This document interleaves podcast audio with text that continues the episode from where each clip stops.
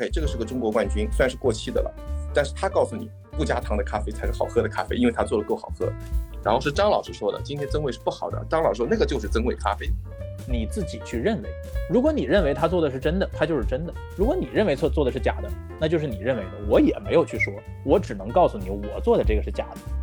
我不能说你是谁，然后你是个骗子，因为我不知道你是是不是。但是我深入的感受到你应该是。所以后来我发完公众号以后，然后 Fisher 他发了一个朋友圈回我一下。哎呀，说老张很爱惜自己的羽毛嘛。对，美国市场根本不理这些东西。目前天坛庄园在美国几乎是看不到的，除非是华人带过去的。我们这个本土的洋鬼子们都不怎么喝。有的是，如果你既然相信消费者这么喜欢，那你为什么还怕今天不说实话呢？因为我们不知道他加什么鬼。我觉得这是最好讨论的，我们如何把他们抓起来打一顿。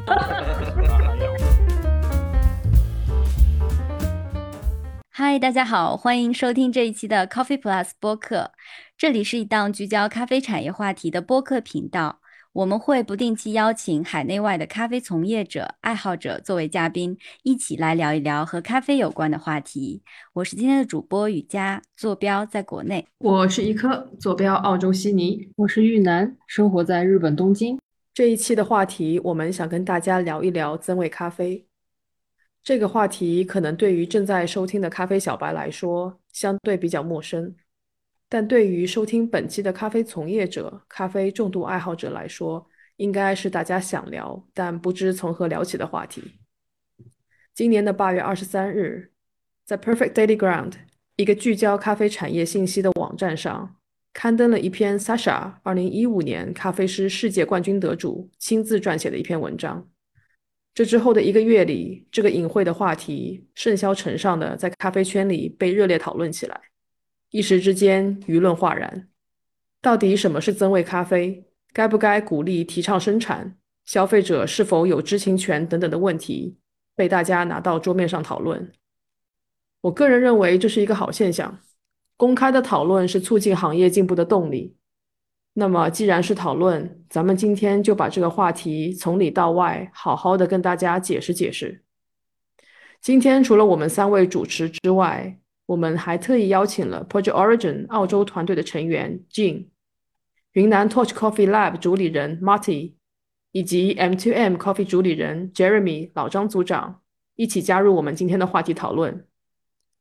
本着对本次话题的严谨态度，今日录制。嘉宾及主持分享的观点仅只代表个人立场，并不代表整个行业立场。特此声明。然后我们就依次跟大家做个简单的自我介绍，好吗？Jane，从你先来可以吗？嗯，哎，好的。啊，那我是 Jane，我来自于呃 Project Origin 啊澳大利亚，现在负责的是啊澳洲国内的销售的工作。那么我是一四年来到的澳洲，然后一五年开始在 Ona Coffee 工作，在萨莎手下工作。呃，先后担任过咖啡师啊，然后 barista 啊，店长啊等等的一些职位吧。然后从一七呃，在一七年的时候也去参加过 barista 呃 barista championship 的比赛，regional 是第三名应该。然后一八年是 national 的第七名。啊，那从一九年开始正式加入 Project Origin 的团队。我叫马丁，呃，理论上来自于美国。我零五年开始来到中国，所以在这里。就基本上成年的日子都在都在中国，然后零八年开始在中国的西北做咖啡，我们在青海开始做咖啡厅连锁烘焙啊，然后越做越想了解这个种植和加工这一块儿，所以开始去到一些国外的产区了解一下，然后一四年就搬到云南，那来的时候就特别期待看我们是否从改进加工的过程来让一个原生。不怎么生产精品咖啡，变成精品咖啡的，呃，然后这几年就整个行业都都参与了，然后就变化特别大，呃，所以我们还在这儿，还在普洱，还在加工咖啡，还在做培训，呃，还在推广这个云南精品豆，然后尽量我们呃整体的目标就是把农户，就是种咖啡的人和最后的消费者做一些连接，不仅是云南，但是从这里开始。好，嗯，我叫 Jeremy，我叫张英哲。然后呢，其实我在澳洲生活的时间还蛮长的。然后我是从九八年一直到二零一二年在澳洲生活。嗯，然后我一二一三年回国，因为在哦，在回国之前其实也是开始了解咖啡，主要是在墨尔本。呃，一三年之前就准备通过比赛去学习很多关于咖啡的知识。那个时候不仅仅是萃取啦，还有烘焙啦，还有包括一些产区。然后我一三年第一次回到中国参加咖啡师大赛。那个时候是全国第三名，然后我后来是一四一六年是一四一六年中国咖啡师大赛，然后我的最好的世界赛的成绩是一七年在韩国，然后是第八名，然后那个当然我们团队后来我们在这过程中也成立了 M Point Coffee，它主要是呃主主要是做来咖啡咖啡烘焙，然后还有就是咖啡豆的销售，然后以及就是还因为因为因为因为是以咖啡店门店经营为主。当然，我们可能也在这个行业里，主要是呃，把一些竞赛学到了一些比较专业的一些知识，然后来尽可能在门店中啊，也是希望能够帮助其他的咖啡业界能够咖啡的认知能够提高的。我一直把那个 M to M，如果说进如果有所耳闻这个品牌的话，当做是中国版的 p r o j e r 这是我对 M to M 的一个理解。所以我一直就觉得你们这两个品牌是。都是有有有价值观，而且非常有 passion，对这个行业有责任的。当然，Martin 就不用说了，一直作为一个外国人在云南生活这么多年，我其实非常敬佩，因为把云南咖啡真的带到世界或让世界知道，我觉得 Torch 真的是功不可没。所以我觉得代表国人还是要谢谢 Martin 在中国云南为云南咖啡做出的贡献，真的真的谢谢感谢。那我就是想第一个问题先抛出来，因为这个问题也是在我们搜集一些呃听众反馈的时候，大家非常好奇的。到底怎么去定义增味咖啡？我说的定义是什么意思？就是我们先比较简单粗暴的在市面上去分类的话，就是传统处理法跟特殊处理法。特殊处理法是个很大的一块，而且现在目前对于特殊处理法，现在是鱼目混杂的状态。就不管是啊二氧化碳浸渍法，或者是厌氧发酵，或者是什么啊，不管是呃酵母发酵，还有乳酸菌发酵，或者是什么威士忌桶发酵，也是最近我才听到的。还有就是关于 infused coffee 这个词，好像都可以归类为特殊处理法这一大块的一个一个统称。那你们各自对于增味咖啡，你们各自会有什么样的定义吗？我来抛砖引玉一下吧。从我个人来讲，确实从一五年 Sara 在 WBC 上面 present 了这个呃 CM carbonic maceration 之后，特殊处理法的咖啡确实是层出不穷，很多很多。然后但是。嗯，所谓的就像呃，刚刚主持人也提到说那个朗姆朗姆桶发酵啊，就是还或者是 whisky 桶发酵 whatever 这种呢，我个人如果让我自己来定义的话呢，我可能会把它更多的定义到有可能被认为是增味咖啡的这一部分里面，有可能啊，有可能，只是说我个人的观点。从结果论上来讲，如果我们认为特殊处理法的咖啡可以 enhance coffee 本身的 flavor。但是它不应该 create 新的 flavor，这是我自己狭隘的一个想法。也就是说，如果这个咖啡本身尝起来有这种 citrus 的味道，或者是有 tropical fruit 的味道，经过你的处理法，这些味道变得更强了，更 refine，呃，更 refined，这些东西，我个人会认为这是一种特殊处理法的功劳。但是如果这个咖啡是 citrus like 的咖啡，但它尝起来像 banana，因为你加了 banana 进去。也就是说，banana-like 这个 flavor 本身不在咖啡里面，而你添加了额外的东西，让它尝起来像 banana。那这种情况下呢，我个人就可能会认为这个叫做 infused coffee。但是这只是 again，这只是我个人的一个想法。也就是说，如果你用朗姆桶发酵，或者你在发酵的时候里面加了二两朗姆酒之后，这个咖啡尝起来像朗姆，我认为这个就 make sense，它是 infused with rum，而不是你的。fermentation 或者你的更多的啊一些 process 的方式，把咖啡本身的潜能激发出来了，而是你在给咖啡添加新的东西。哦，这个是我个人的一个想法。有一个问题，那如果添加的是酵母菌呢？比如说一个特定的酵母菌种呢？这个问题也非常好，这就是为什么现在这个这个 topic 本身很 blurry，也很 controversial。理论上来讲，添加不同的 yeast，因为 yeast 本身在发酵中就会产生。哦，在这个果皮中本身也会产生，也就是说，yeast 本身是 fermentation 的啊，当然是发起者，也同时是这个 cherry 的 byproduct 之一。那么你加了一些 yeast 进去，我个人认为，呃，我个人认为这个应该不算。但是这就是就是这就是很很模糊了，因为我觉得，那如果你加了一丝之后，这个东西真的尝起来像 banana banana 了，那算不算呢？呃，我认为也也不是很好去定义。嗯，所以我认为从我的角度来看，可能有非常白色的地带和非常啊确定的 infuse 的这个定义，然后中间还有很大一片这个 gray area，可能是需要我们的行业内部的规范一点一点的去细化之后，我们才能把这个 gray area 变得越来越小。至少从我个人的角度来讲，我认为是这样。呃，其实我觉得整体的这些加工法的定义是越来越模糊。呃，因为以前我们只有日晒和水洗，然后它就是说到干的时候，它还保留多少东西，它就是就是很容易明确的去说，哦，这个现在干了，只有羊皮纸，那肯定是水洗。它前面怎么发酵，怎么加东西，怎么晒干、烘干，干嘛干嘛都不重要。就是说它有羊皮纸，没有粘液，那就是就是 washed。然后如果是全全全那个鲜果、全咖啡樱桃都干的在那儿，那就是 natural。然后这个所有的这个 CM 啊，什么酵母菌啊，乱七八糟的。呃，所有一切开始之前都已经开始有点模糊掉了，因为有有班水洗，有密处理，有各种各样的说法。反而我觉得我们需要的不是给它一个名称，而是把它的整个的流程给列出来。我觉得它如果我从树上摘下来，一直到生豆的每一个环节都给消费者讲清楚这是怎么做的，你后来你想叫它什么名称，我觉得都 OK。呃，所以我觉得他他的他的定义是很很很难做到，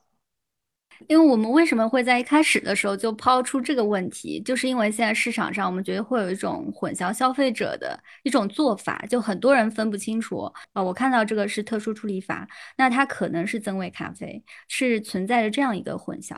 从呃，其实刚刚两位其实跟我的观点基本上是差不多。呃，可能就是我可能会对金可能想法会有一点点不一样，就是说最难的地方是什么呢？因为精品咖啡其实或多或少其实还是跟整个的红酒的发酵是有相像的地方。那么但是呢，我们在处理咖啡这个就是在这个进化的过程中，从原来比较简单的水洗和日晒，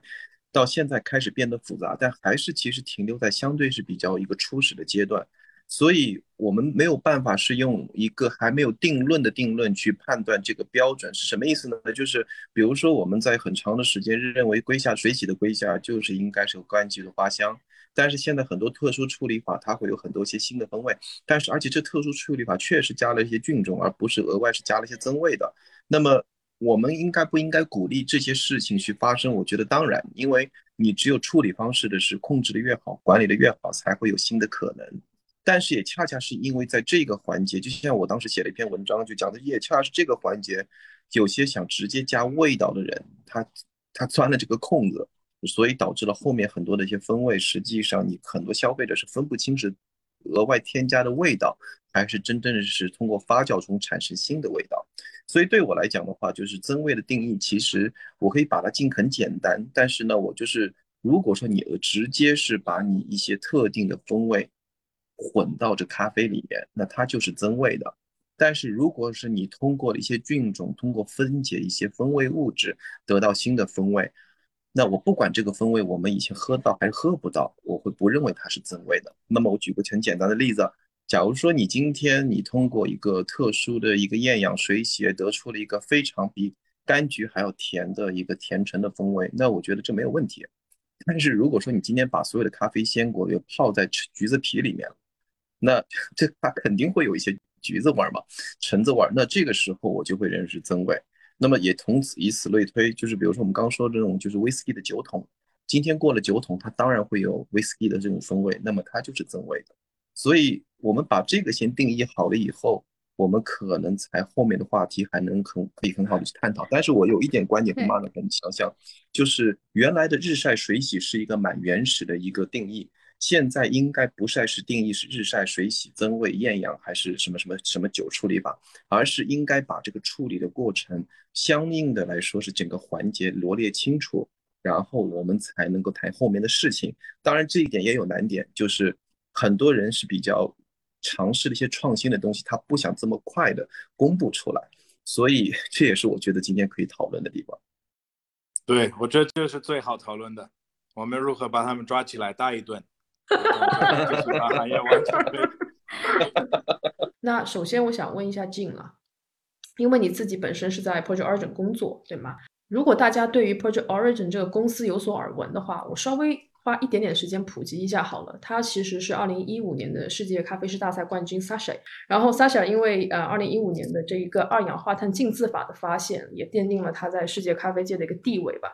那能不能跟我们观众普及一下，听众普及一下什么是二氧化碳浸渍法？然后它跟现在目前主流的一个厌氧发酵，也就是 anaerobic fermentation 的区别在哪里？从理论上来讲，嗯，其实 anaerobic 的这种发酵，或者说我们叫 supernatural 或者叫什么之类的这种厌氧发酵，嗯，我个人会认为它是一个大的类，然后 carbonic maceration 可以其实可以归在里面，因为确实 carbonic carbonic maceration 也可以作为一种所谓的厌氧的发酵，无非就是把 cherry pick 下来放进呃放进桶里面。然后我们会把里面的呃空气抽出来，pressurize with 二氧化碳。嗯，那二氧化碳打进去之后，在这种情况下进行一个可控的发酵的过程。嗯，那 carbonic maceration 里面有很多很多很多的不同的方式。那每一个呃怎么说？每一个 batch 处理的 fermentation 的时长啊，它所有的那些 parameter 到底是怎么 set 的？这些东西都是我们经过很多的试验，然后去啊总结啊，然后去学习到的一些一些特定的方式。所以说，carbonic maceration 可以说是一类方式，而不是一种方式。啊，那么厌氧处理法，那厌氧发酵的其实大概也是这个概念，只不过它可能用的是不同的东西。但是基本上可以确定的一点就是，厌氧处理法最重要的目的是要让发酵的过程变得更可控，啊，是 under control 的一个 fermentation 的过程。就是我这边了解到的 CM，它是借鉴红酒的一个处理方法。那它在发酵的过程其实是把咖啡樱桃全果不经过去皮，然后直接放到这个酒桶里面冲二氧化碳，排出氧气。所以您刚刚提到说 CM 是一个统称，那除了这一种，或者说我可以理解为它是在这个基础上，然后会进行一些参数的调整吗？呃，对，我们可以考虑这些 pressurized 的桶放在什么样的温度下。它的湿度是什么样的？那 fermentation 的时长是什么样的？那这个红果啊摘下来的时候是呃有没有比如说在外界首先先先进行一个预处理啊，或者是说在 CM 之后又怎么样进行后续的处理？所以我们看会看到 CM wash、CM natural、CM honey 哦，那很多不一样的处理法。那这些可能更多的是在 CM 这个 process 之后又是怎么去处理的？嗯。当然，就好像 Martin 说的，就我们好像把这个行业弄得太乱了，因为我们一下 introduce 好多好多新的不同的方式。那其实，在这点上，Sasha 本身包括 Project Origin 团队，我们是非常希望去探索，希望去知道能发能发生什么事情。所以我们做了超级多的实验，我们在啊很多很多不同的 Origin 做 CM 的实验啊，然后去学习这个 fermentation 怎么样去控制这 fermentation 啊，当然。呃，作为公司的一员，我比较自豪的一点就是说，我们所有实验用的 batch 这些啊，完全都被我们承诺购买，从从 producer 购买过来，也就不存在说 OK，producer 你们来给我做这个实验，做完之后呢，啊，好喝的我买走，不好喝的你们自己消化，不会存在这种情况，就说我们会自己 pay for 自己的 experiments fail。哎，我好奇，那你们你们这一些做了实验以后的咖啡，最终去往哪里呀？哦，我们自己喝掉了。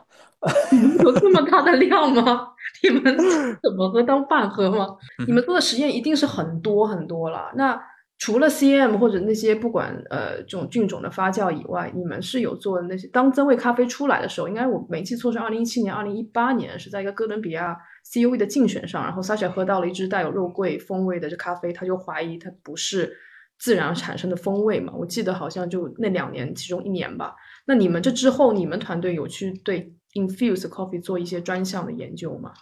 我们有做过专项的研究，然后也有做过实验，也有把这些啊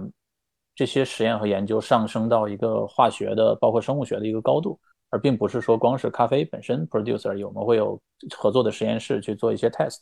嗯，至于具体的结果呢，呃，很抱歉，我不能在这里公开，因为呃。如果我的如果我得到的信息没有错的话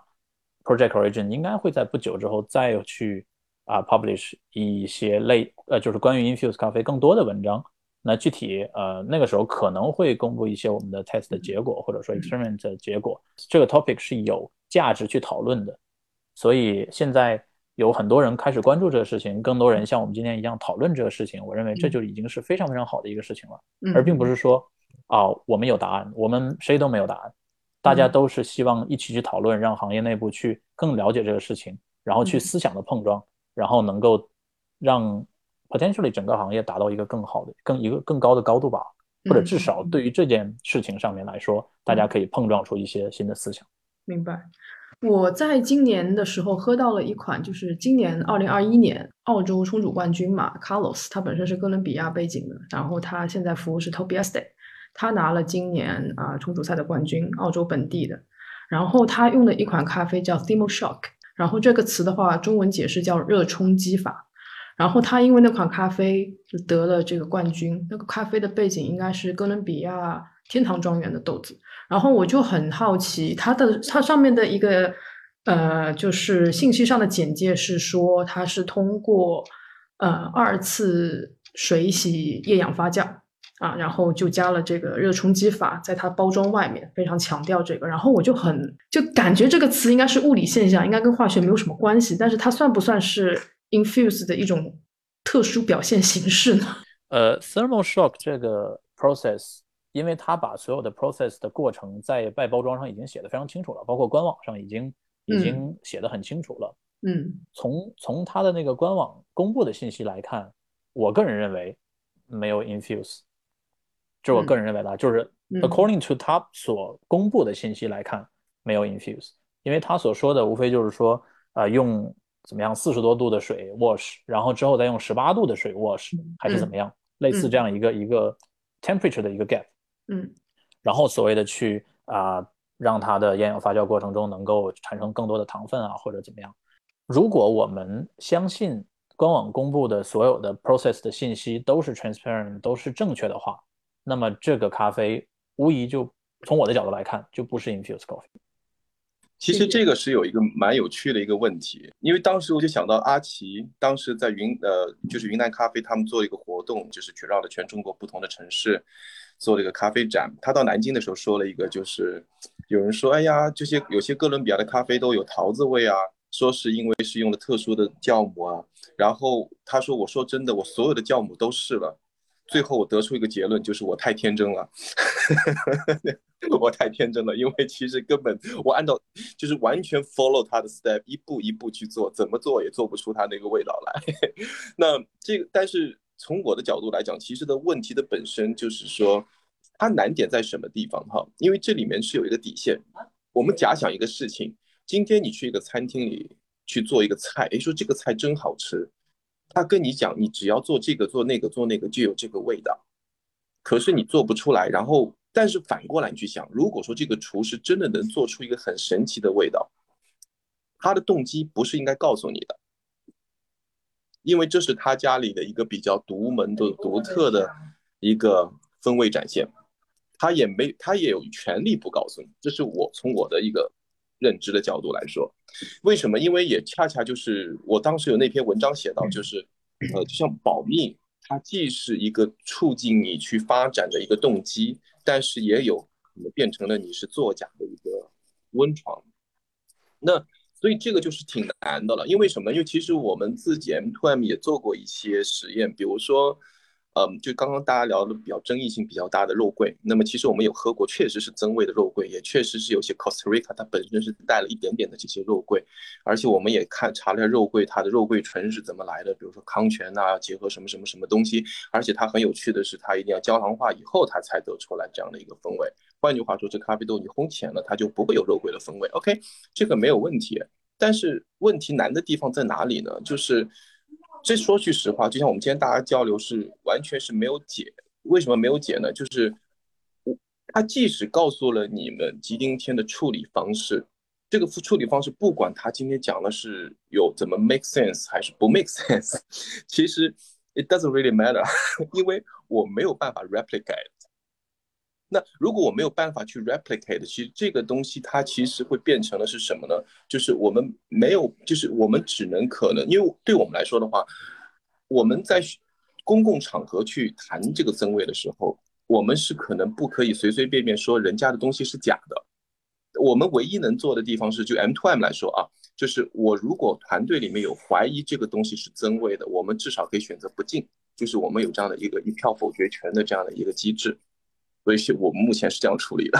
嗯嗯，明白明白明白。所以还是内部比较民主是吗？东西出来大家投票要不要进，会这样吗？还是你一个人说？呃，我们也不会那么很草率说，哎，我觉得不好，那么我们就不买。比如说，我们可以说有些增味的咖啡，它那个比如说可能咖啡本来的味道已经没有了，那个香气过了七八天还有，是是是，这个就是 太明白了，就是有些桃子啊、梅、草莓的香气，就是已经特别特别的鲜明。那好，那问题在哪儿了？好，我就是放了一个月，它的味道还在。但是即使如此，我能不能跟对外去宣称啊？因为一个月还不在，所以你就是假的，不可以这么说吧？嗯，不可以这么说。所以这一点其实就是我们现在是比较难的地方。所以说实话，当我看到撒夏写那篇文章的时候，其实我觉得挺好的，因为是要放到台面上，而且我觉得呃，这个肯定。他写的这篇文章，这个就是我们实事求是说，他一定会伤伤及到一些商家的一些曾经卖过增味咖啡的人的一些利益，这肯定是这样的。但是这个话题呢，可是确实是今天当谈开了的时候，我觉得是要好好的去讨论，因为好好讨论不是因为我们现在有答案，而是我们讨论的原因是我们现在没有答案。嗯，但是必须要有一个大致的解决的可行性的方案。增味这个东西，其实 infuse coffee 现在都有人在质疑这个词到底是不是好，但是目前还没有一个更加规范的词去去定义这个这个 coffee 的时候，我们只能说它是 infuse coffee。我我看很多的评论说，哪怕你就丢了就是新鲜的水果进去，比如这一批里面我丢了草莓进去一起做一些啊，就是 infused 发酵，到最后可能不一定出来是草莓的味道。我最近的喝到的一批 infuse 是是哥伦比亚的，然后一支肉桂处理以及一支草莓处理。然后我最近还订了一支百香果处理，这些都算是增味了。所以我就是很好奇，这些东西放进去以后，最后味道的呈现，真的就是我们放什么，它就会出来什么味道吗？我们我们一四年开始在这做实验，然后从那一年，我们把田底下所有能抓起来的东西都跟咖啡一起扔进去发酵。有什么是我们完全想不到的东西吗？不会有活物吧？那活物活物暂时没有，mushroom 也算是活物啊，对吗？呃，肉类的都没有，但是像酸奶啊，各个水果所有的调料都扣肉桂，呃，芒果、芒果皮、可乐，这个牛奶，反正非肉类的食材应该基本上都都扔进去过，花各种花，各种乱七八糟，一样都没有出来相关的味道。那我们在市面上喝到的那些具具有很强草莓风味或者是水果风味，他们是怎么做出那个味道的？最后，我自己是一个非常非常保守的一个一个态度去说他怎么做出来的，因为我觉得我我我本人不在他身边看，我不能乱说他肯定是加了香精香料。那我能说我。通过我这几年的做做这个发酵的一些研究，能够说我热烈的怀疑它是加香精香料。呃，因为香精香料之外，我所了解微生物的这个发酵过程，咖啡里面拥有的这个糖分和可被发酵的物质，加上你所有一切能加进去的可被发酵的物质，都是带不出来这种味道。尤其是在这么激烈的一个一个一个一个强度，嗯，那么我会我会问，哎，你是不是加了什么东西？加了香精香料？呃，因为脸皮比较厚嘛，我就直接想什么就说什么。呃，我说我不敢说你是加了，因为我我我不我不知道，我没我没看见。然后很多人说哦没有，我们加了是某某水果的酵母。我说那行，你把你某某水果酵母带来，我们一起看看。然后各种商业秘密就开始出来了。嗯，那我对这种商业秘密非常没有好感。为什么？因为它没有价值。如果包括烘焙度，我觉得烘焙师是最好玩的一个东西。他会说：“哦，我的烘焙度我不跟你分享，你分享能怎么了？如果如果我有 Jeremy 的烘焙出现，我有他的供应商，我我还能怎么样？我买了跟他的机子一模一样，然后我跑到他客户的面前说：你看我跟 MTM 一模一样，我给你便宜五块。”谁买我的这种山寨的咖啡？所以我觉得这个东西保护的是没有，你有我我能理解他有权利去保护，但是他没有意义去保护。然后我在这里找了三个人，是我热烈的怀疑做香精香料的。然后我说，要不这样，我跟你签一个非无竞争和保密协议，该公司的这个公章自己签个字，呃，完全法律有效的。如果我去用这一套东西，你可以起诉我，你可以把我全公司给拿走。你给我看看，你到底用什么黑料理？他还不肯。我说那那那我我就真的相信你是个骗子。然后我不能说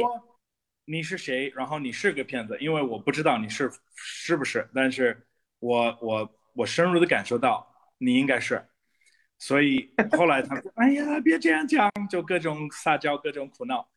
呃，但是我我现在就是坚定在这里，你你要做什么，其实我都支持你。朗姆酒发酵，你香精香料，你想丢什么东西进去都好。我觉得一系列这个地球上你能抓得到，如果都没有对人体害有害处的，你种个冬虫夏草啊，什么人参啊，什么都可以。But 必须说实话，不能骗人。呃，不能不能隐藏我们的食物的成分。从道德的角度来讲，如果我要给你吃喝一个东西，然后不告诉你它里面是有啥，我觉得这个是是无道德的一个做法。所以我就一直很很反对的，就是在这里反对，不是在风味上。我觉得它的风味有的有的我爱，有的我恨，但我觉得这个个人所爱的就就无所谓。嗯，呃，最重要的是。说不说实话，然后一个一个很很严重的一个透明性，我觉得越越透明越好。但的确，他在哥伦比亚，如果他真的用什么什么什么胶做出来，它的品种、它的海拔、它的湿度、它的所有一切，如果跟他的一步一步的走，我未必能做出同样的东西。我应该是做不出来，因为我在四毛附近做了一个，和我在宝山和我在孟连做的一模一样的处理方式，三个豆子你根本喝不出来是一个处理方式，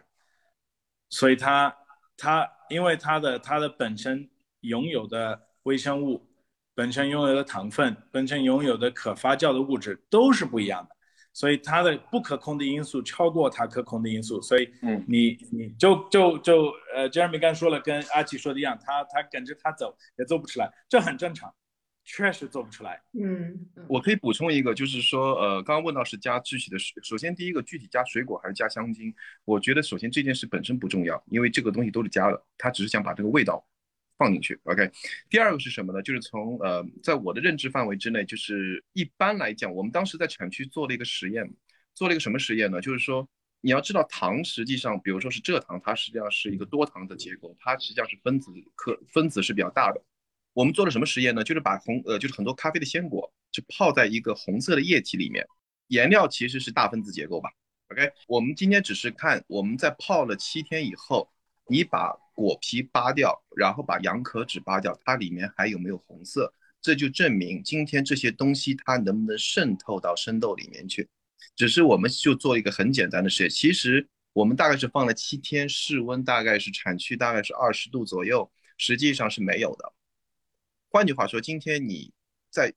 绝大多数情，除非你可能通过加压、通过渗透，一般来说，其实你的一般单纯的是很简单粗暴的把鲜果啊、颜料啊、就糖啊这么泡一泡，它不会让你的生豆本身是改做做产产生很多的变化，这是第一点。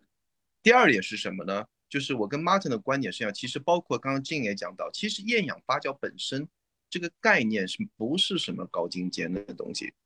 但关键难的地方是在每一个环节的控制，或者包括我们刚刚讲到，是你引用了额外的菌种。其实额外的菌种实际上它今天可能能产生出一些新的风味，没有错。但是你不要忘了，额外的菌种，你面对的地头蛇，地头蛇就是当地的菌种。额外的菌种和当地的菌种，你今天把它放进去以后，如果你的温度控制不对的话，你额外的菌种放了就等于没放，因为额外的菌种其实它的。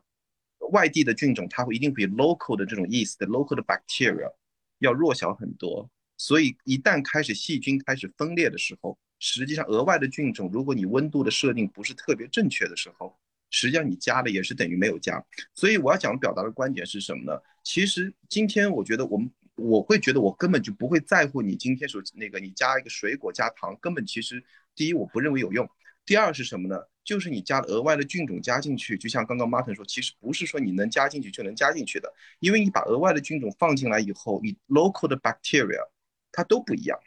它都不一样，所以它最后分解出来的东西也会不一样。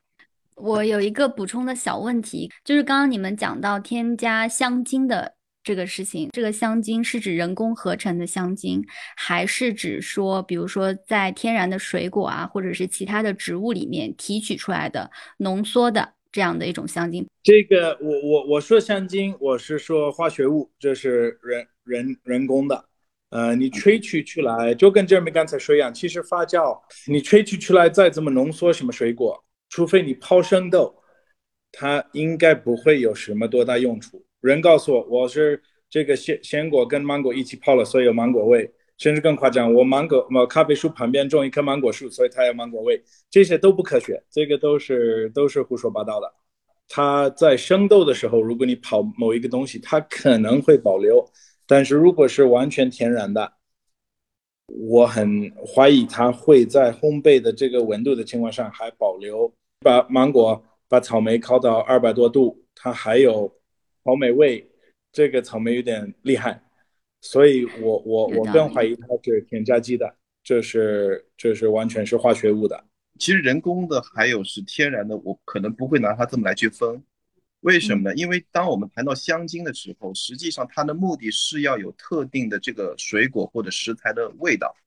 那么实际上，它不管是天然的还是化学，它首先要了解真正有这个味道的是什么的一些化学风味物质。比如说，我们说大马士酮，大马士酮其实就是我们的白茉莉花的香气。那么大马士酮它的前身，它实际上是通过贝塔胡萝卜素来进行分解的啊。那么很多的一些呃，我举个例子，很多有些花就是它就是有大马士贝塔胡萝卜素，但是不是只有花才有贝塔胡萝卜素？你拿胡萝卜进行分解，其实那个大马士酮它也会有一些淡淡的花香。那么就是，所以它要经过这个分解提炼的过程，它一定是一个化学的过程，它一定不是一个物理的过程，一定不是拿个果汁机然后把它把它榨出来，榨出来，然后像撒豆成冰一样的 撒到那个咖啡的鲜果上面，然后就有那味道，不是这样。它首先要找到最 essential 的那个香气。那么举个最简单的例子啊，就是我们买的一个，就是一些蚊香瓶，它那些蚊香瓶的每个香气的味道，它其实都是工业化成物。但是这个香气的味道，它一定是追溯到了原来的桃子啊、草莓啊，它的那些香气的分子式，然后把它给还原出来。嗯，所以这个时候实际上它是一个比较相对来说是比较一个复杂的一个一个过程和方法。但是它一旦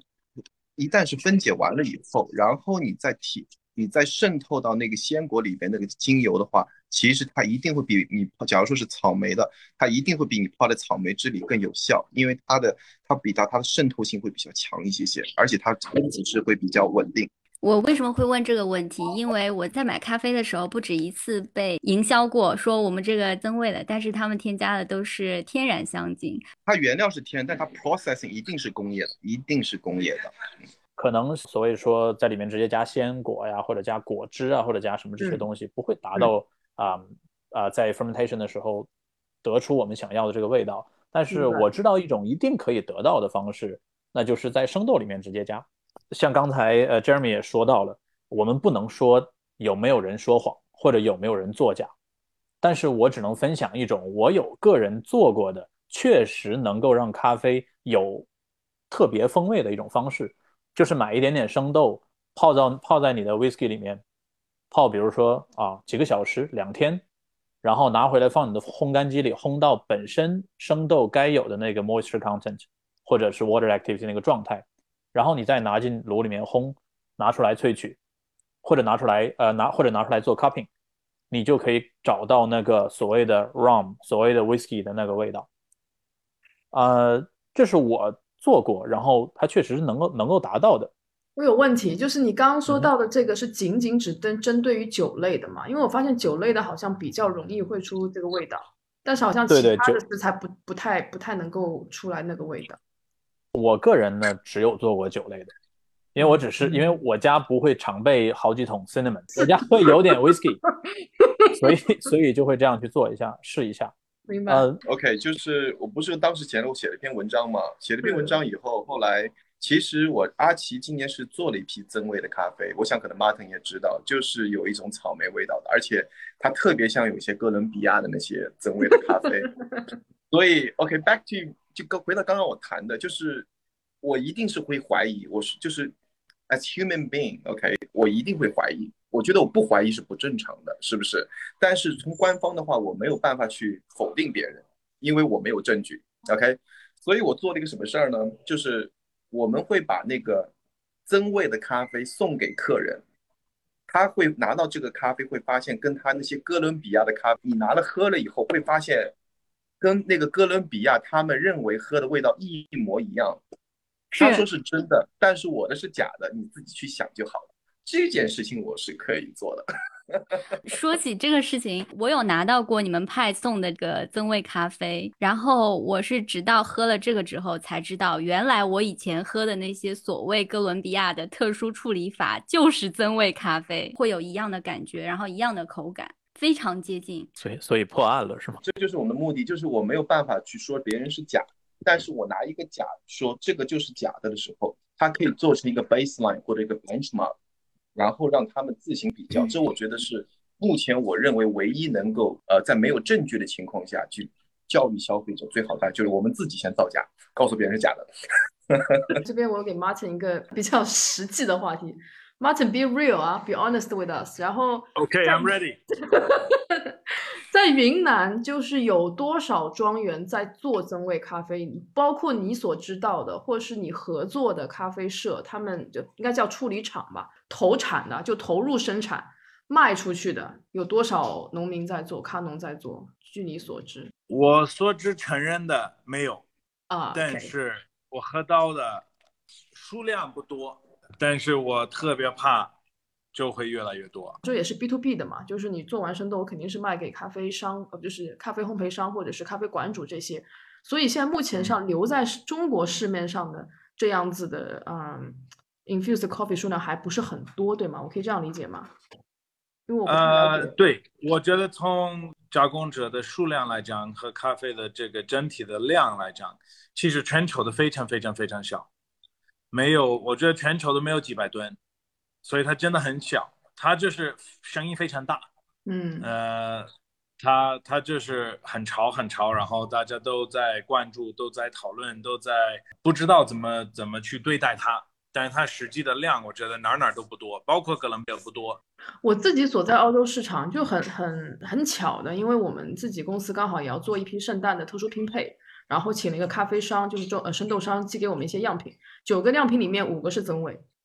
是比较大比例的哦，当然都是来自哥伦比亚啦。而且我最近好朋友他自己做的一个啊比较高端的这个啊熟豆品牌，这个批次两款同一时间 release 都是增味。我知道 Project Orange 没有在卖了，肯定的。但是其他其实嗯生豆商已经在澳洲的市面上开始慢慢在在推这个。我我自己接触到，我觉得还蛮多的诶。呃，首先从我自己来说，我身边其实比较少，因为呃我平常喝咖啡比较单一一点。可能 cupping 啊或者什么样比较多，每天咖啡的摄入量足够了，所以我也不会再多的在公司以外喝太多的咖啡，除了说出去见客户的时候可能会会去尝一下各种呃不同人的 roast，这是第一个。呃，所以说我对其实其他公司在 offer 什么东西，我个人并不是特别的了解。但是如果说嗯像您提到的说好像呃拿到了十个样品里面有五个是 infused 或者这样，那么我有一个问题啊，就是说。你说的这五个 infuse 是它在 label 上就已经告诉你了，这是一个什么什么 infused 的咖啡，还是说你尝到了，你觉得这是个这个是 infused coffee？他会写上面的 ingredients，他会写，比如说 cinnamon，他会写 ginger，他会写 spice，他会写 rum，那我就认为它是 infused 了。对对，如果它的 label 上已经有这些，还是范围描述。Ingredients，他会告诉你这个 ingredients，他会把实际的在参与在这个咖啡里面的 additional 的 ingredients 标注在我们的这个上面。这这种模式，说实话，我可能个人不会爱喝，但是我非常不反对。我是不爱喝什么 pumpkin spice latte，但是我不否定它的存在。但如果你要撒谎说这个这是我刚从地里挖出来一个南瓜。然后我就给你吃一片南南瓜，但它明明明这是呃这这是山鸡香料，那这是不对的。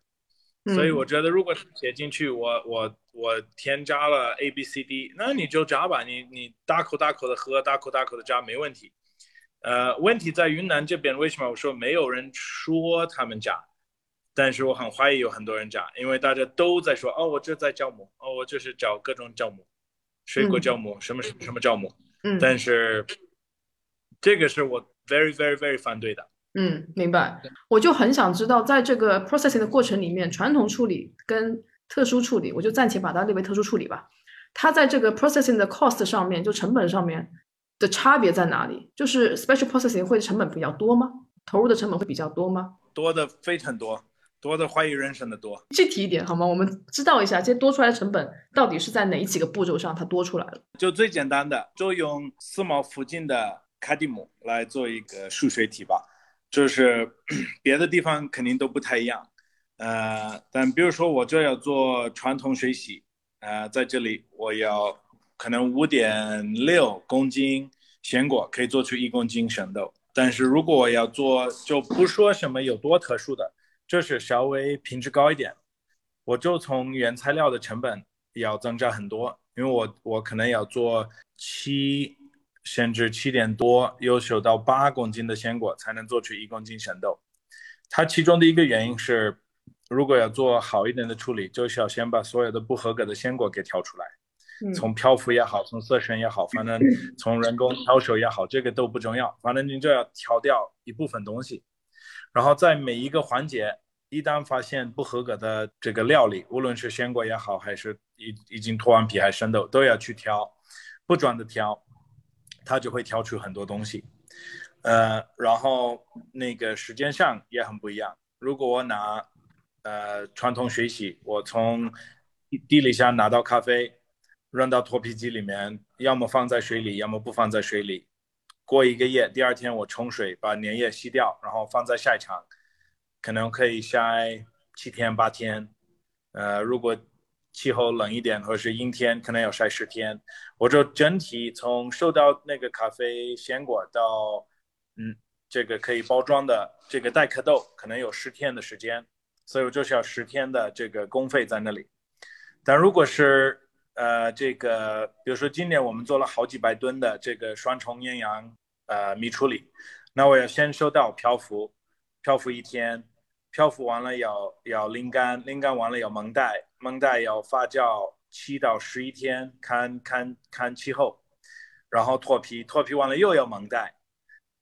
又要放了三到五天，然后又要烘。我们是做烘，不做，今年没有做晒多少，就是烘。下面的烘干床可能烘了六天，然后下面又烘了四天，所以我整体的反而变成二十七八天，就曾经一个月才做出一个批次。那这咖啡，呃，又又有的时候是动来动去它，有的时候它就放在那里，但是它的储存时间、它的人工成本，呃，都增加了很多。然后在最后脱壳之后，要挑选，要筛掉太多的东西，尤其是越是特殊处理的咖啡，它越颜色不不规格。所以，按照你刚才所说，其实市场会有个迷思，就是说我们可以用劣质豆来做一些 infuse 的这一个手段，从而达到把这个熟豆卖到很高价的这个结论，其实不是对的，对吗？也就是说，哦，我们其实是在谈正确的特殊处理 infuse，你可能可以加加一个沙胶料，就一个彻底垃圾的东西，然后你喷一点香精香料上去卖出去搞价格，这个极有可能可以。这个 infuse 的东西，因为它的范围太宽了。明白，啊如果你说你用橘子皮，然后做什么做什么，那个可能成本真的高高于刚按照我刚才去描述的这每一个步骤。但如果你这是喷一个香精香料，那你可以拿一个普通水洗豆，五五点六公斤等于一公斤生豆，然后拿个喷嘴噼噼喷上去卖卖高价。呃，最早做那个酒桶，所谓的酒桶发酵，其实跟发酵无关。跟跟跟静干说了，他就是把生豆放在一个有酒味的呃环境，酒桶也好，酒水也好，嗯它就生豆里面的脂肪吸收了嘛。嗯最早做这个，这是一个老豆处理的一个方式，是在嗯 Arizona 一一二年、一三年州人开始做，这是不流行。呃，所以我们就把老豆已经成木头味的老豆塞在一个老 whisky 桶，然后让它慢慢吸收 whisky 的味道出来，怎么样都好喝。所以这个价格的高度，我觉得这是纯粹这是市场炒作，跟它的实际投入和成本明白。无关。但那香精香料贵不贵不知道，没买过，所以我 我我对它的这个成本把控没有没有多大了解。因为因为所谓的特殊处理，就是它并不是呃我们熟知的这些 watch 或者 natural，也就是说，在整个行业里面可能还没有太多的 reference。也就是说，如果你想做，比如说我们的 CM，如果你想做 CM 的话，前期一定有很多的学习的过程。那么只要学习就会犯错，只要实验就会有失误，就会有失败。那所有这些其实像 Martin 刚才所所说，除了硬件设备，除了人工以外，所有的这些啊、失败的呃 lots，你做出来的这些东西也都是你的隐形的成本。呃，所以说所有这种，我个人认为还还像 Martin 刚才所所说也一样，所有的正确的特殊处理，或者说真的是 respectful 的一些 innovation 做出来的这些东西，它一定会有一个隐形的成本的增加。然后我认为市场上对于这个成本的增加也是尊重的，嗯但是前提是 hundred percent transparent，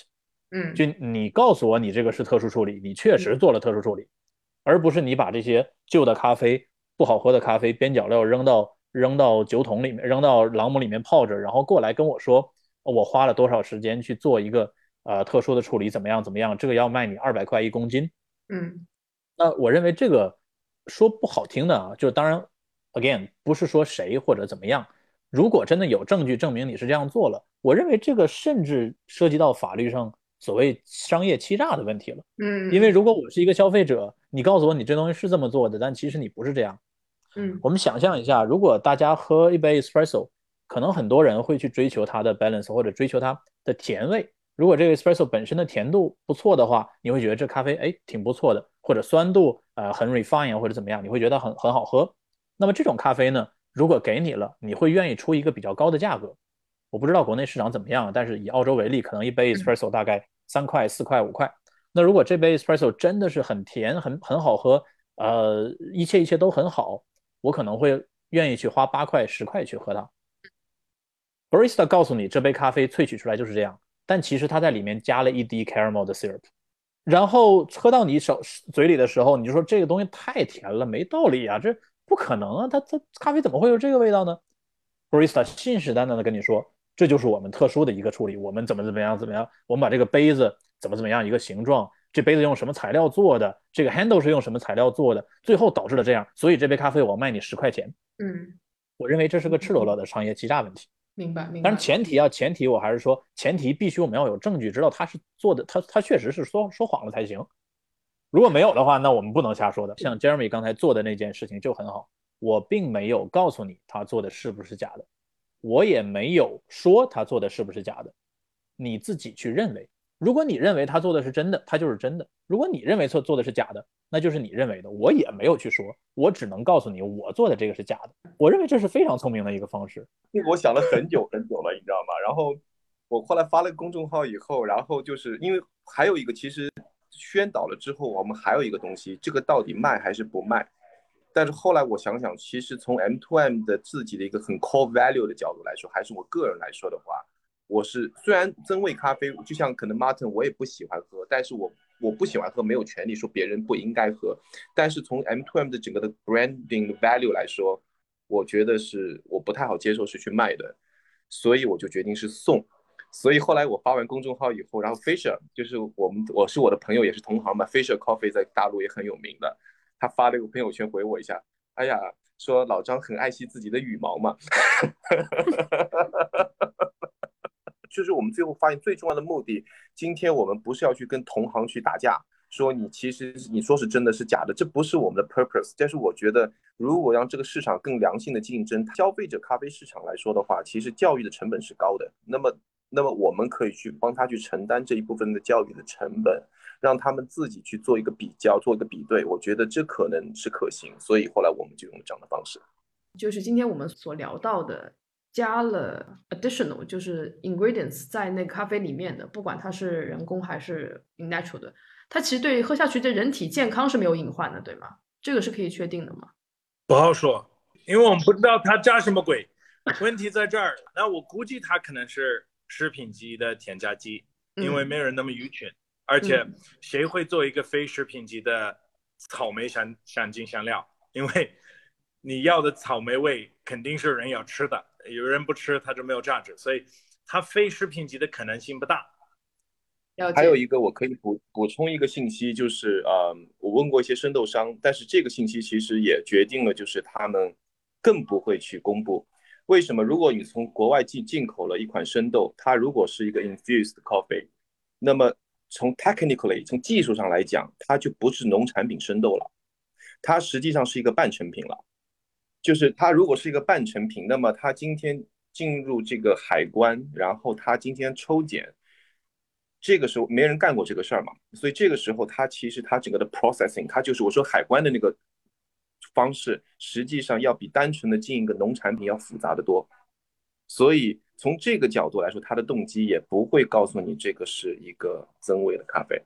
在这点上，我我还有一个有一个小不能说补充吧，我自己的一个 concern 是从刚开始聊 infused coffee，跟其他朋友聊也一样，就是说当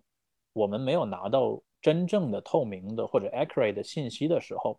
如果你的消费者喝到这杯咖啡然后过敏了，确实这东西就是天然香精没问题，对人体无害，总会有人可能会发生过敏反应的。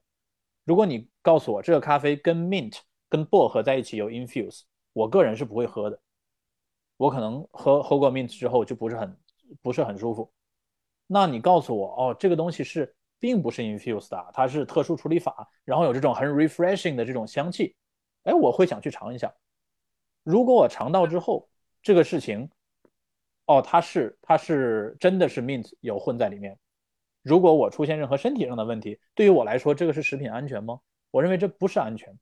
因为 allergic 的东西，就这就是为什么产品后面要有配料表，嗯，尤其是一些很 critical 的东西。就像咖啡里面一些坚果的味道，一些 nuts 的味道，大家很喜欢的。如果哪一天人家用花生油 infuse 这个咖啡，这世界上很多人对花生都过敏了，这个是很严肃的一个问题了，就变成。所以我认为，像我们来讨论这东西到底是不是对人类、呃对人体有害的或者有益的，真的是很难讲。嗯，并不是说纯天然的这种 infuse 啊，我告诉你，呃，我告诉你这是天然的或者怎么样，哪怕我们 infuse 我们天然的，但是我不说实话。啊，它就是健康的，或者就是说，呃，消费者不需要知道我有没有 infuse，反正这喝了之后人也死不了，可能真的会出现问题，Who knows？嗯，我真的是不知道的。呃，所以这就是为什么像我们刚 Jeremy 包括 Martin 一直在提的一点，就是 transparency，这个真的是能让这个东西存留下来的，能让消费者能够安全的、放心的接受这种产品的最最最最最 fundamental 的一块砖，就是 transparency。了解，不说实话，那后其他的东西真的都没得谈。那我们其实的 concern，我们前半段其实都是在聊从消费者的角度去聊啊，这个这个信息公开透明的一个重要性。那么从行业，我们自己作为从业者，从行业这个部分源头去聊。如果说我今天是一个消费者，我对增味咖啡如果不排斥，甚至可能这个之后从小量变成慢慢慢慢变得多了，哎，市场也慢慢接受了。哪怕我的信息公开、对等、透明，但是消费者普遍接受，这是不是意味着变相在鼓励农民去继续生产？那对整一个行业来讲，影响会在哪里？我先说我自己的观点吧。呃，当然我在产地的经验肯定没有 Marty 或者是 Jeremy 丰富，但是从我自己的角度来看，如果我们的所有的 assumption 都是确定的，所有东西公开透明，消费者知道你 infuse 的这些东西，他还是愿意。去花这个价格去买这个东西，哦，这都没问题了。呃，我认为如果是在这种一个一个前提下，这这事情没有任何的错误的地方。那么我们在呃，我个人最大的 concern 就是说，当这个我们之前所有的这个前提并不是被非常好的 follow，并不是被非常好的 set up 的时候，会不会出现这种情况？Producers。去 produce 这个咖啡，然后呢，呃，exporter 说了，我你你这哪一款咖啡最便宜？我要五十吨。买了五十吨之后，exporter 自己用酒桶啊，用什么像 Marty 说的，用个喷壶啊去喷那个那个呃 essential oil，喷完之后，exporter 告诉生豆商，哦，这个咖啡是特殊处理的。它有那种玫瑰花的香气，它有什么 strawberry 的味道啊，巴拉巴拉一大堆。它从呃 producer 手上收生豆的时候，价格可能是 OK，我们随便说啊呃 one dollar per pound，然后他卖给呃生豆商的时候，价格是 seven dollars per pound，因为他标榜这个是特殊处理法。然后呢，生豆商以这个价格进了豆子，以就会以这个价格相应的价格去卖给烘豆商，卖给卖给熟豆商，然后他也会有相相应的价格卖给消费者。但是整个这一个 chain 下来之后，最大的钱或者说这部分所谓的不义之财，是被中间哪个环节说谎了，就是哪个环节环节赚钱了，就是这么简单。我个人是不反对，如果这个钱可以流回 origin，可以流回 producer。如果 producer 说我知道，OK，我这么做，我只要把它扔到酒桶里面，你就会多给我五块钱。我认为 OK 啊，没问题啊。producer 是有他的权利去选择他想去 produce 什么样的咖啡，然后消费者也有权利去喜欢这种咖啡，as long as 整个整个 industry chain 是是公平的，中间不存在信息的舞弊和啊所谓的欺骗的环节。也就是说，回到原来呃刚刚一可说的这个呃前提上面，如果每一个你所说的前提都是 hundred percent。被百被百分之百的 follow，我的概念是我没有任何，我不认为这个事情是不好的事情，我相反会尊重这个这个这个状态。其实这个话题，我觉得，因为我们自己也有咖啡店，然后我们自己卖咖啡，实际上这个话题如果要引申，可以会变得稍微会有一点点沉重的。为什么呢？因为我们刚刚有个假设，就是如果消费者很知道的这所有的信息都是透明的，他还选择了这样的一个增味的咖啡。而且它变得很 popular，是这样的一个假设吧？那但这里面其实我们要看两件事情，从我的角度啊，第一个事情是什么呢？就是实际上这种类似的事情是已经有发生的。那我举个例子，在我们中国的话，你说是茶的行业里面，是喜茶类卖的好，还是传统茶的茶店卖的好？是前者吧？嗯，肯定是喜茶。对，嗯，好，那么就是这我这样的一个类比，当然也不是特别特别的，呃，特别特别的合适，但是你们应该懂我的意思。那另外一个反面去看呢，就是有一个很关键的一个问题是什么呢？就是我们精品咖啡自个儿推广的好不好？我的答案是不好。为什么呢？因为对一个普通消费者来说，今天你让他说我今天是一个耶加雪菲带有的柑橘花香的咖啡。还有一个是增味，天然带草，有一个是加了草莓味的咖啡。这些信息对他来讲其实可能是一样的，因为是一样都不懂。普通消费者选买咖啡的就有点像买盲盒。嗯，今天你说是个 Panama Geisha，是一个 Honey Process，还是 Martin 的云南的蜜处理咖啡，还是耶耶加雪菲的水洗？对于消费者来说，我今天只有花了这个钱喝到了，我才 realize 这个是什么东西。这个体验实际上是。不好的，所以在这样的体验不好的情况下，其实反而这个问题会引申出了下一个问题，就是说我们今天在个 specialty coffee 这个市场里面，其实基于普通人来讲的话，他们还是没有概念的，在没有概念的上面，今天又多了一个 What the hell is infusion coffee，又加了一个新的信息，对他们来说实际上是困惑再加困困惑。所以我觉得，首先第一步的东西，可能恰恰并不是今天我们要。拿了一个大刀去砍 infusion coffee 的人，而是可能是一个很好的机会去审视自己。就当我们给消费者呈现一个 single origin 也好啊，还是说是呈现一款啊有好喝的一款 filter coffee 不同产区的 single origin espresso，对于我们来说，我们有没有更好的方式让他们教育成本不是很高的情况下面，能够喝得明白这是什么东西？我觉得这是第一步。有了这第一步以后，然后他再会有了 infusion 的 coffee 的 option 的时候，这个选择交给他们，我觉得该是什么就是什么。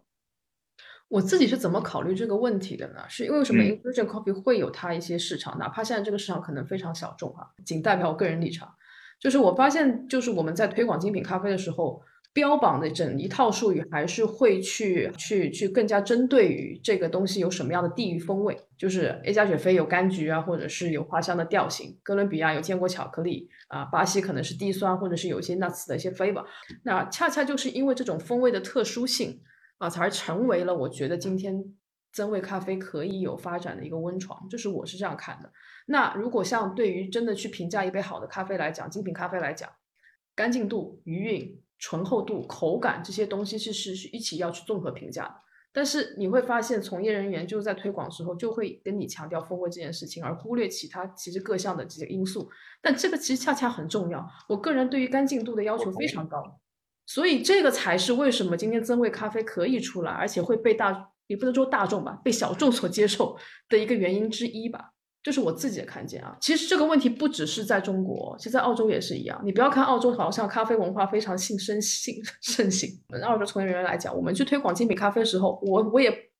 我也没有什么不好意思的。我站在那里推广的时候，我就告诉你，这个是埃塞俄比亚，它就是有柑橘的调性。别人问你的时候，我只有这么讲，他们才会觉得哦，原来是这样。所以这要怎么办呢？我从我从干净度、余韵。醇厚度、acidity、sweetness，跟你去讲，没人听得懂啊，因为这个是有品鉴门槛的。我只能从风味入手来跟你聊这个事情。嗯，我这可以补充一下，其实这里面可以引申到是竞赛，WBC 的竞赛。其实这两年，因为我自己也是竞赛的参与者嘛，那么而且我们自己也有选手比赛这么多年。如果你要问我今这两年最大的一个可能就是就是 too much，就是 flavors。因为呃有其实是从一六年开始的时候，它的分位是从原来乘以二改成乘以三，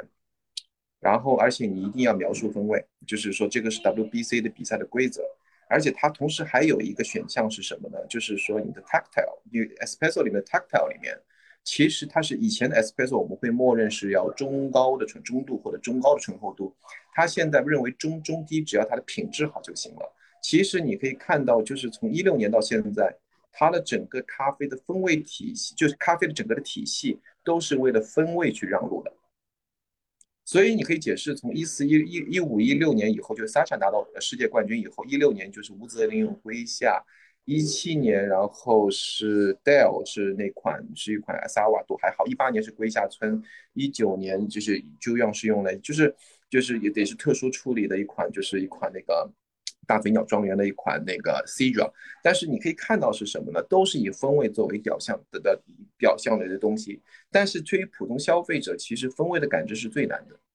它整体口感的平衡、整体的愉悦度，还有就是，嗯，整体的触感，这些实际上是最直观的一样东西。但是 somehow 我会觉得它的权重在我们品鉴咖啡，尤其是我们所谓精品咖啡这些人士，实际上它的权重是往下走了。嗯，因为为什么呢？就是。我就像我们去餐厅里去吃饭，我们不会要求客人说你今天有吃出几个味儿来，你才有资格去我家吃饭。但是我们去咖啡店里面，我们过度的标准这种风味的产显要性，其实一方面也是给了我们增味咖啡的一个 speculating 的一个投机的一个机会。但与此同时，实际上也是让我们的消费者他会更加的望而却步。我不知道你们有没有去咖啡店里面。如果说你特别乐 nice，给人家去介绍一款特别好喝的咖啡，年少不懂事的时候的我，你介绍的越多，他会觉得我自己不配喝这个咖啡，因为我啥都喝不出来，可能我还不够专业，喝不出来。我相信大家可能遇到过这样类似的问题，所以其实这个问题实际上我觉得是什么呢？可能呃，其实这个问题我觉得更多的是一种商业的考量，而不是一个专业的去考量。就是我还是会觉得是我们在消费者这个层面里面，他让他们去感触咖啡的时候，教育成本太高了。所以他今天你今天你口口声声的谈风味，我们传统东西我可能喝不出来，可能是咖啡师没做好，可能是今年是我们臆想出来的东西。但是也恰恰如此，增味咖啡它有这样的一个资深的一个机遇，能够很容易捕捉到这些风味，不正是我们这些精品咖啡从业人员一开始所追溯的东西吗？因为我们自己在门店做咖啡，而且我们上海马上会开一家新的店，这家店其实有一个非常的 key topic，就是我们今天怎么让把那个消费者和咖啡师一堵墙给抹去掉。我们甚至会考虑到，可能就是其实这已经考虑定下来。我们这家店可能有六七款 single orange espresso，再加上 blend 是一个价格，就是美式一个价格，奶咖一个价格。甚至我们会考虑到，今天你喝咖啡之前，就是首先价格的 barrier 给过抹掉。第二个就是我们所有的可能会像一个苹果店一样，就是一开始我们不在吧台点单，而是可能就是有一个样品台，消费者可以如果不是很需要，直接喝喝样品，喝完以后再决定买什么。就是我因为因为这个问题实际上是可能是 infuse infuse coffee，其实对我们的。呃，想法一个核心的问题，实际上就是我们普通的消费者对单一产区 single origin 这种精品咖啡的风味从来都没有强烈的感知，所以这件事情实际上是我们的我们自己这个行业做的不好的，包括我们自己咖啡店，所以也就可以解释到，就是说，嗯，很多消费者其实今天对精品咖啡的东西他们是怕的。而且就是可能有的时候我会反思我们自己，就是我这这还真的不是什么好话啊，就是反思我们自己，因为我们当时有我们参与过两年前参与过三顿半的返航计划，我不三顿半我相信大家都知道，可能呃这应该也知道，是中国是现在是在速溶这咖啡冲饮的 number one 返航计划里面，我可以告诉大家是就是说很多到我们这里做活动返航的，基本上一百个人里面只有有九十个人不知道有牛尼咖啡店，也不知道单品咖啡豆。OK，这个是一个 reality，这是一个这是一个现状。就搞了搞了几年的精品咖啡，其实是我们行业内自己的自嗨 party，就感觉是这个样子。我可以严肃的说，sadly，它一部一部分是是的，但是我并不我不没有说是把我们说的那么就是妄自菲薄。毕竟这个行业发展的会比较年轻，它是一个高速增长的一个过程，就是说消费者需要花一个时间。但是我们现状是说，我们的精品咖啡的普及程度远远没有我们自己。认为的那样，所以这实际上是可能好像看似这个话题跟增味没有关系，我觉得是有的。所以消费者有 too much to learn，但是他们也没有 obligation，他们也没有义务去学这些东西？所以这个时候很多这样那样的信息让他们非常的复杂。今天有的，所以这些实际上是我觉得这个环节是我们自己要做好的。如果说是今天消费者知道它是增味了，就好比啤酒里面的 apple cider，他知道这是一个。混了水果的啤酒，但如果啤酒屋里的 apple cider 卖的比 IPA 卖的要好，那么我觉得是 IPA 自己这个市场要自己要反省，而不是首先去怪，不能让 apple cider 出现在这个市场。那 Martin，我这边有个问题想问，是关于就是咖农的这个部分，特殊处理法，这里包括啊二氧化碳浸渍法或者是厌氧处理，我再强调一下。那对于云南的咖农来说，这种呃云南的咖啡，因为这些特殊处理法而在品质上有了个很大的一个 development。那会不会，然后呃像增味咖啡的出现，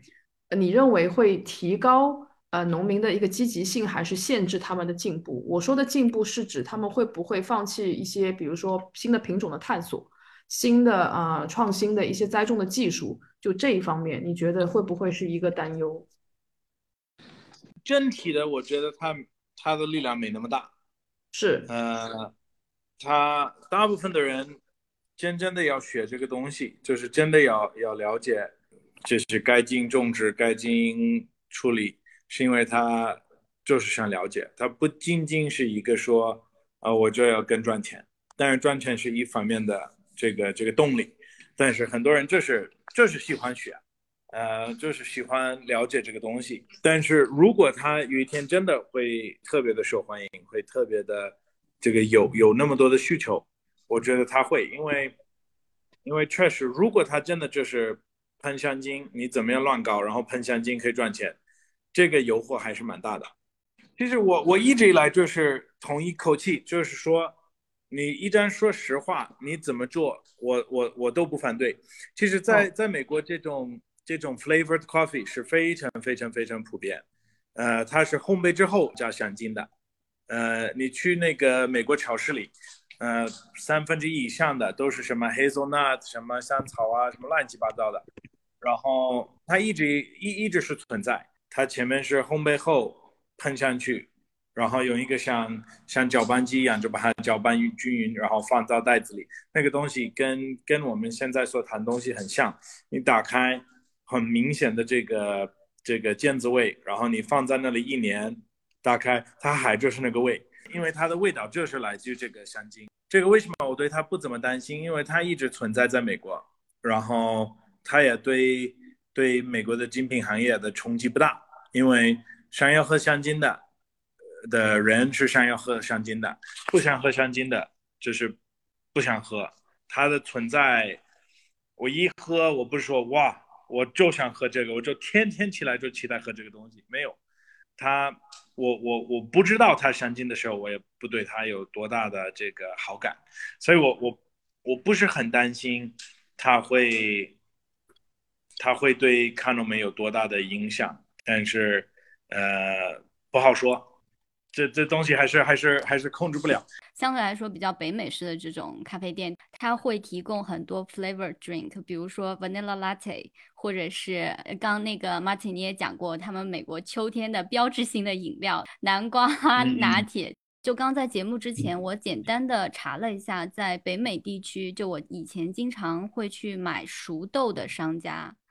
并没有看到过过多的 infused coffee，甚至特殊处理法的都很少。比较新的处理法就是厌氧处理法，普通的 anaerobic，它没有其他的添加或者。我觉得这现象就很有趣啊，因为你看他们一直在喝这种 flavored coffee，对不对？然后但是现在我们这种 infused coffee，他们反而在精品咖啡行业很少有售卖。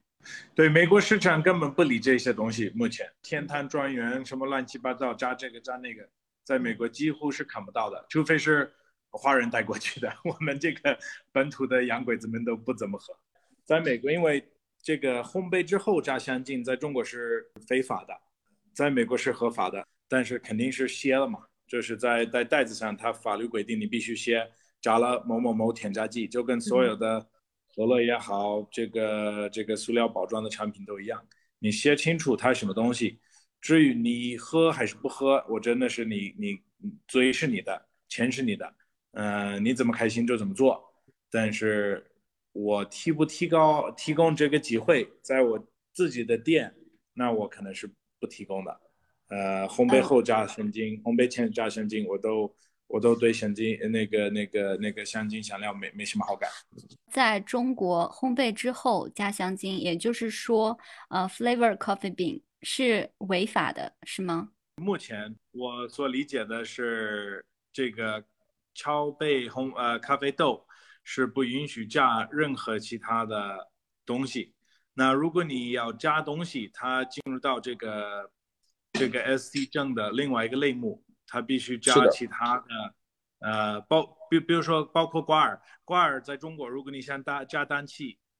如果你的氮气氮气是自己生产，你需要加一个 SC 证的一个这个氮气的生产线。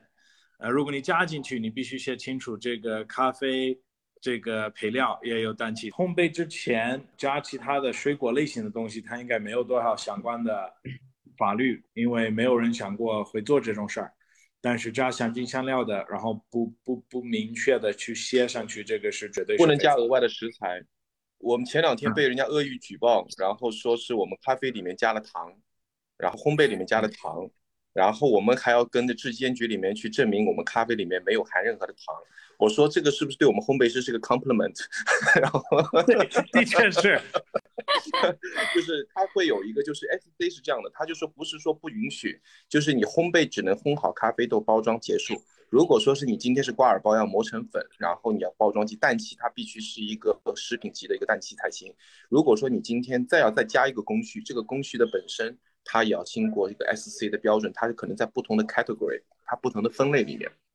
对头。对对对对，所以我们在中国市场还没有发现说香草咖啡豆这种产品，然后现在可能在国内的市场要这种风味的咖啡饮品，都是在制作的时候加糖浆，对不对？对头，就是这样。在在中东，因为我们以前在在沙特也开过烘焙厂，在沙特人特别爱吃甜的，比我们美国人还疯，所以我也说，哎。你推一个什么香草、什么坚果、什么什么什么咖啡豆，肯定很火，呃，都研究到位也是非法，呃，所以不同国家有不同的这个加添加剂的这个这个，在不同的食品有不同的要求。其实有个最重要的话题，可能是我不是特别的认同，他们会觉得只要是消，到这时候只要是消费者认可的就没有问题。有个什么问题呢？就是说消费者他们会把。这个东西是不是 transparent 混淆了？只要消费者喜欢，我就可以卖。其实这是两个问题。如果说你们留意一下，就是只要谈到增味的，如果你看到一些公众号，包括咖啡沙龙也写了，我们自个儿也写了，包括张小博他们也写了，还有很多人都写了这些关于这方面的文章。那么最后里面总会引申出一个问题，就是说消费者喜欢它，就市场上就存在的价值。那么这句话单独拎出来是没有错的，但问题其实它跟你今天是不是 transparent 无关。那么我可能会我可能会 argue 的是，如果你既然相信消费者这么喜欢那你为什么还怕今天不说实话呢？对，因为你看，其实喜欢精品咖啡本身的人，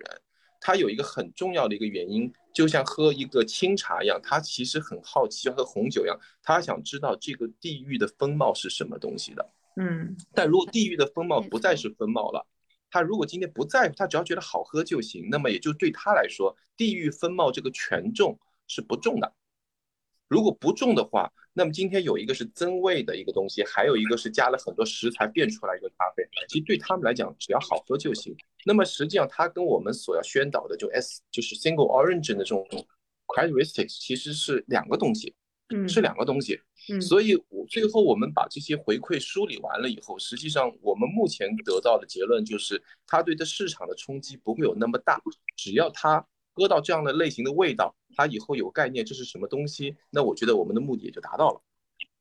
OK，还有一个问题，第二个问题是什么呢？就还蛮有趣的，就是我们其实可能是，尤其是中国啊，就是有的时候我们在教育的体系跟西方有点不太一样。我相信今天大家很多都是在中国跟可能 Martin 不在没有在中国上过小学，就是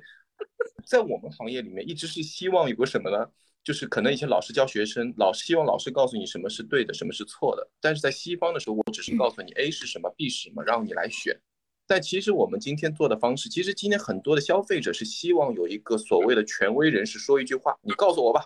这个东西成还是不成？嗯其实很多消费者希望的是有两个老师这样去出现，但是恰恰今天没有定论的时候，就你没有定论的时候，我们没有办法做出判断，而且我们也不希望把我们自己的观点很强制到很多消费者头上。然后是张老师说的，今天增味是不好的。张老师说那个就是增味咖啡，这其实张老师这一段会很奇剪下来给你当预告。然后，但有一件事情，其实，但我们其实宣导一个很重要的观点，就是我只能告诉你它是什么，然后你来选。这其实是我觉得在咖啡市场我们该做的事情。无论是今天我们的咖啡店里选单品咖啡豆，还是今天我给你一个告诉你这就是增味的咖啡，你知道它是什么了以后，选择权应该是交给你的。我举个很简单的例子啊，就是我们今天就是其实增味咖啡跟一个什么呢？就是说，呃，我们今天可能想告诉别人，如果咖啡牛奶咖啡本来就够甜，你不需要加糖或者不需要加糖浆。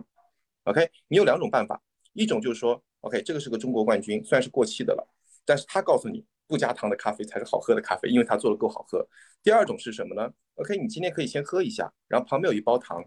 但这包糖你可以自己加，也可以不加。但是你先喝了以后，你觉得这个甜度够不够再加？其实跟说的增味咖啡是一个意思啊，就是我们的所谓的引导，我们只能做一件事情，只是让他们不太高的成本知道它是什么，这就是一个很成功的引导了。但是他已经都知道了这些东西是什么了，我就不需要帮他去再做选择。而且还有一个很重要的问题是什么？因为为什么我会对这件事情会比较在？因为就是对于我们咖啡从业人员，可能我们在行业里可能做的时间比较久，确实懂得比别人多。但是 come on。这么十年来，我们从业人员，即使世界最顶尖的一些人，他们自我推翻过多少次东西？所以这个时候，我只能告诉你，今天我认为这是什么东西。但是今天这个东西之后，你的思维去探索，你想的很多的事情，反而我是鼓励，哪怕是不一样。总是梦见云层之上。可以一个题外话，当时阿奇跟我聊到他做这件事情的时候，他当时就也是跟我有同样的担忧，因为确实这件事情，说实话，还是负面的信息大于正面信息，尤其在咖啡从业里面，这个实话实说。所以他今天做这个东西，他想起到这样的效果，所以说他今天问我做不做，我说其实这个东西你要做，可能你 honestly 其实你的政治同行之间的考量要会比较多，因为你可能做这件事儿会会会让很多一些生豆商啊，甚至于庄园主会会有点难堪。OK，因为你说了实话，你也告诉人家加了增味，最后这个味儿跟人家东西做的不一样，所以这个可能是你要去 manage。但做不做本身，我觉得我我我不反对啊。我们奔跑着在这条路的中间，我们哭其实中国江南大学实际上它的食品工业应该是非常非常发达的。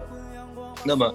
他当时问我一个很有趣的问题，就是这些精品咖啡能不能做成 RTD？RTD 就是有点像我们现在喝的元气森林这种可以直接喝。在国外很流行。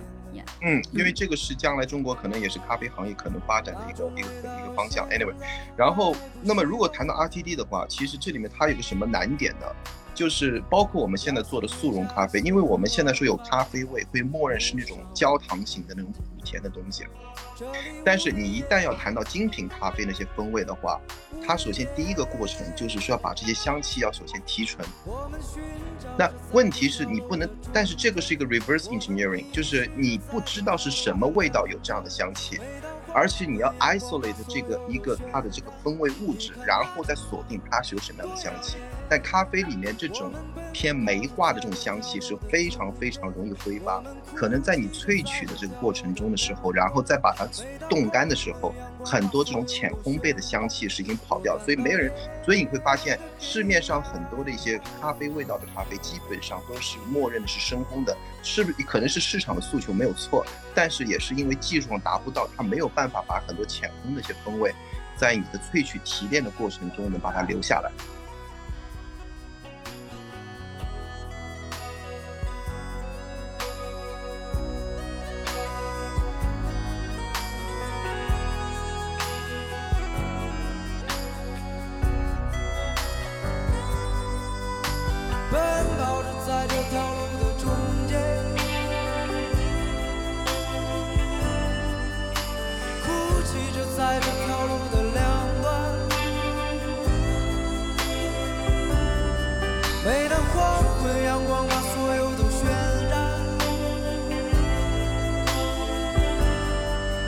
看到夜